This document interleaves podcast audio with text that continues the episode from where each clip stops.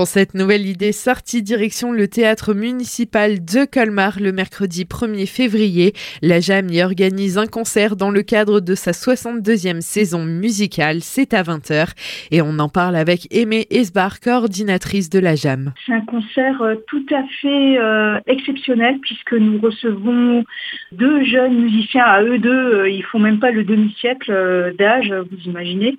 Donc c'est Élise Bertrand et Gaspard Thomas qui sont respectivement violonistes et pianistes. Ils travaillent ensemble depuis maintenant quasiment six ans. Ce qui est absolument intéressant, c'est que non seulement ils sont virtuoses de leur instrument, donc interprètes virtuoses, mais ils s'intéressent également à l'écriture.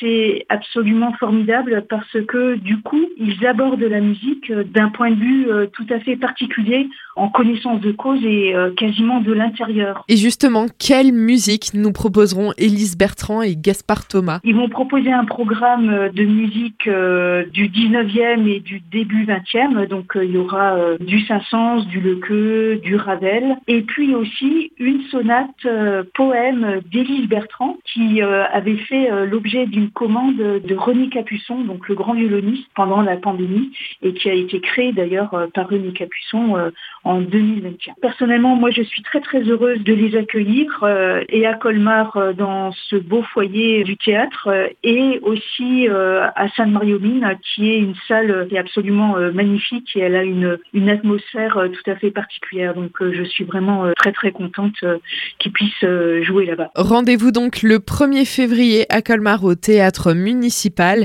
et à Sainte-Marie-aux-Mines ce sera le 29 janvier à 15h au théâtre municipal aussi.